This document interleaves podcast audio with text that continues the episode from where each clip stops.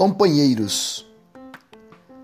Mas o conselheiro, o Espírito Santo, que o Pai enviará em meu nome, lhes ensinará todas as coisas e lhes fará lembrar tudo o que eu lhes disse. João capítulo 14, versículo 26. Há quem não goste de conselhos. Parece que isso tem relação com uma necessidade de independência e autossuficiência como se realmente pudéssemos viver, agir e decidir sozinhos. Nossa essência carrega a necessidade de conexão e do viver em grupo.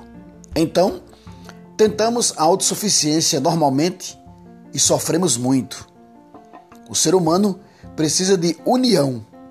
Justamente por isso, Jesus nos enviou o Espírito Santo, por causa da conexão e porque somos bem melhores quando unidos, primeiro com Deus e em seguida com os homens. O conselheiro vem com apoio e se torna fundamental para nosso dia a dia. Ele nos lembra como Jesus Cristo é e como ele agiria nas situações, nos dando parâmetros seguros para a nossa vida. Em relação de companheirismo, nos torna seguros e nos planifica não estamos sozinhos. O conselheiro vem com apoio e se torna fundamental para o nosso dia a dia.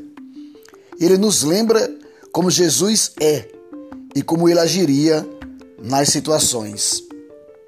Companheiros, Devocional Diário Bom Dia Santo Espírito, de Carlito Paz, com narração de Ronaldo Ponciano.